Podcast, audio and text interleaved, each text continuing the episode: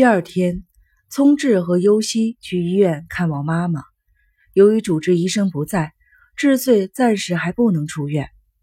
妈妈不在，你们睡好了吗？智穗问。睡好了。聪智抢着回答。开始我睡不着，姐姐攥着我的手哄我，很快就睡着了。真不错。智穗笑了，优希也不由得笑了。晚饭后，熊座突然来了。他说他刚去医院看过智穗，说智穗的脸色好多了。然后对正在跟表哥一起看电视的优希说：“跟爸爸回家吧。”优希心里一惊，电视的声音一点都听不见了。就在这里住下去吧，姥姥说。不，明天优希还得做回医院的准备。松智倒是可以留下来。熊座主意已定，喝得醉醺醺的舅舅说话了。非要我一起送优希去医院吗？您挺忙的，不必了。可是知罪的态度那么坚决，他自己不能去，不放心吗？当妈的哪个不是这样？那我就不去了。好的，这事您不用往心里去。熊座又转向优希，催促道：“优希，快走吧，别耽误得太晚了。”我也回去。聪智站起来说：“我跟朋友们约好，明天一起玩的。姥姥再见。”说完，朝大家摇摇手，就跟熊座和尤西走了。一路上，聪智大声地唱着歌，熊座跟他一起唱着，还教给他一首听起来非常欢快的新歌。尤西坐在后面，看到的是一个特别疼爱孩子的好父亲。他送智穗去医院的时候，那焦急的心情和关切的样子，也绝不是装出来的。这样一个父亲，会做出那种事吗？尤西开始怀疑自己的记忆和感觉了。到家以后，聪智又唱又跳的闹腾了好一阵子，就躺在客厅里的沙发上睡着了。熊座把聪智抱到二楼他的房间里，轻轻地放在床上。尤西为他盖好了被子。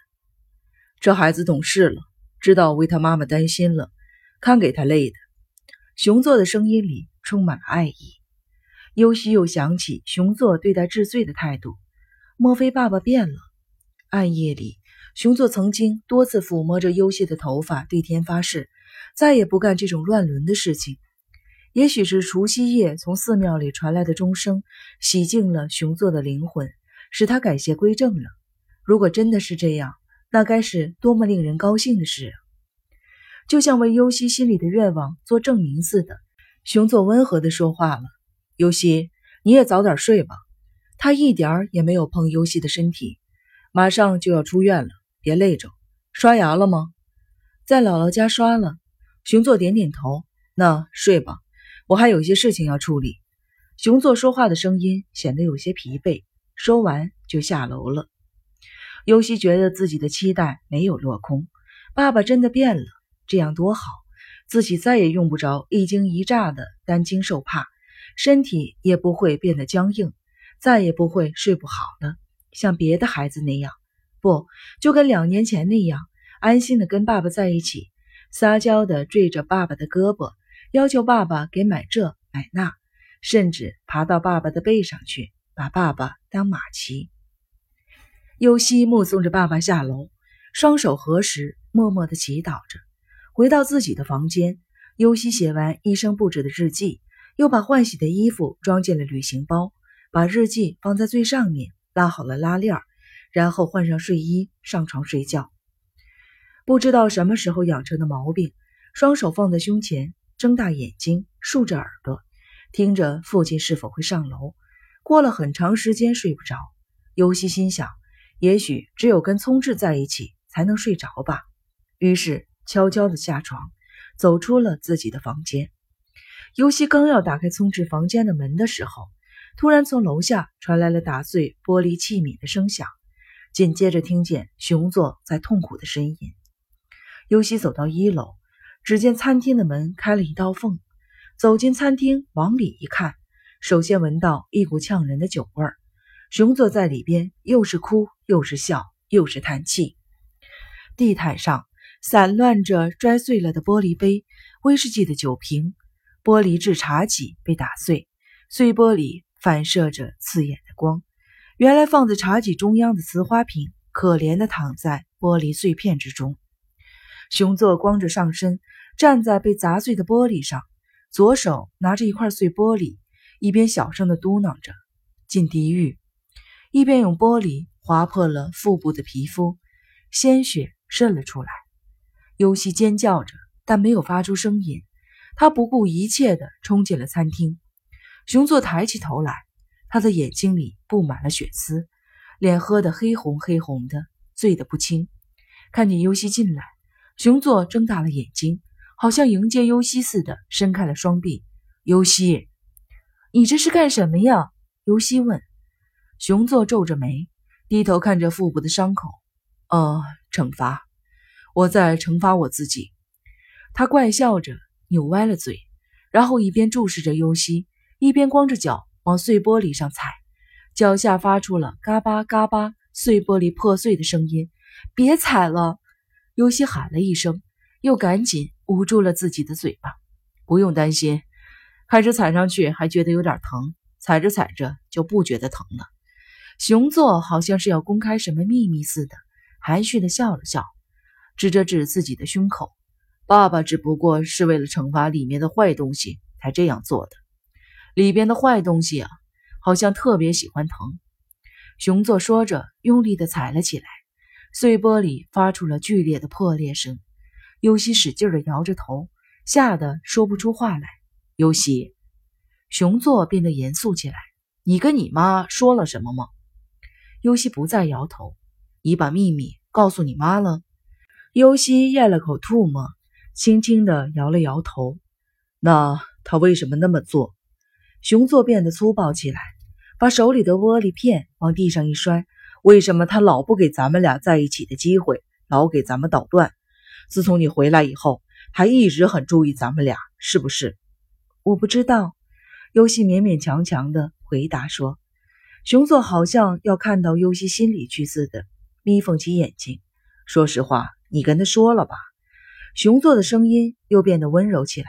所以他的身体才垮了，胃溃疡也好，神经性胃炎也好。都是因为精神压力太大，你跟你妈说了你和我之间的秘密，才造成你妈身体垮掉的。是你把你妈的身体搞垮的。这最后一句话像一把尖刀扎在了尤西的心口上。尤西张了张嘴，没说出一个字。熊作故意叹了口气，忽然哭了起来。跟你说了多少遍，你妈知道这件事情会怎么样？要是让你姥姥家知道了，又会怎么样？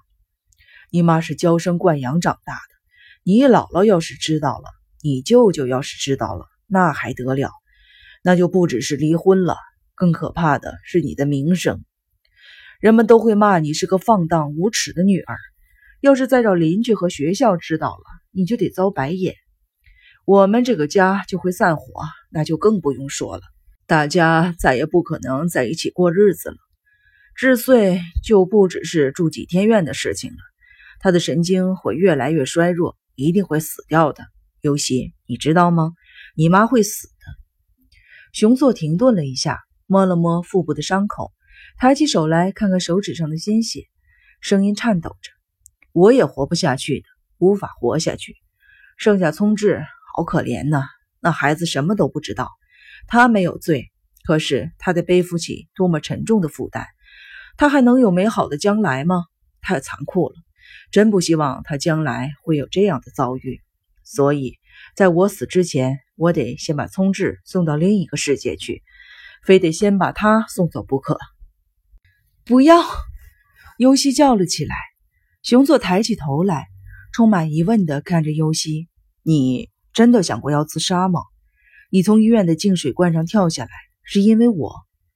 尤西的眼皮和面颊。在不住的颤抖，游戏为什么？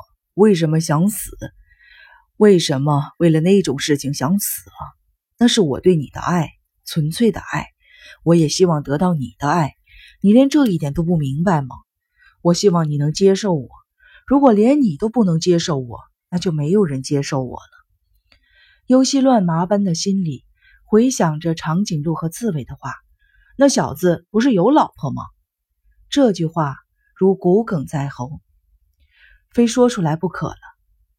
您不是有妈妈吗？熊座冷笑一声：“纸碎，她不是我的，她是她娘家的。虽然结了婚，还是她娘家的人。不管什么时候，不管什么地方，她都跟她自己的娘家比。她除了娘家就是娘家，根本不能接受我。我不能再……尤西，能，你一定能。只要你能接受爸爸，爸爸就能得到幸福。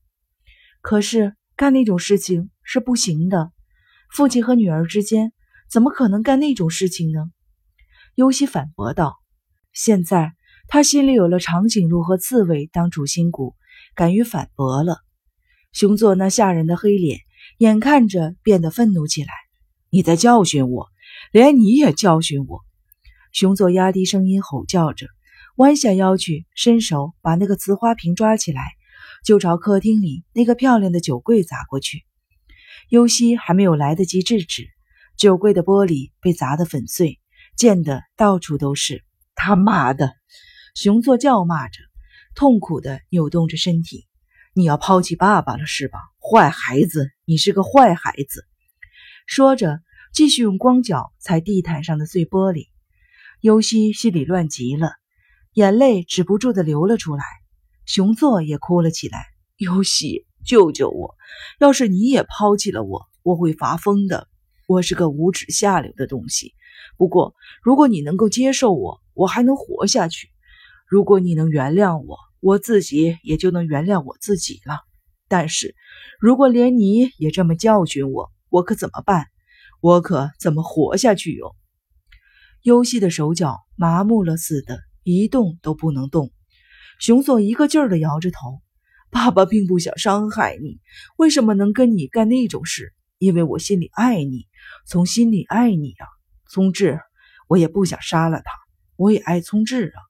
聪智是我的命根子，这个家就是我的生命。我只不过是渴望有人爱我，希望有人接受我。熊座捡起地毯上的玻璃片，又在腹部划了一个口子，鲜血渗了出来，往下流着。在这个世界上，我最渴望你能接受我。你，尤西，除了你以外，我不希望任何人接受我。不管是谁褒奖我、承认我，都没有意义。可是，你是我的身体分出去的一部分，你的身体里流着跟我同样的血。有了我，才有了你。你是从我身上分离出的一部分的生命。或许可以说，你是我真正的生命。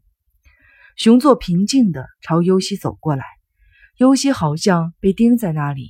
熊座的双手搭上了尤西的双肩，尤西立刻停止了思想，一下子沉入了什么也看不见、什么也听不见、什么也感觉不到的世界。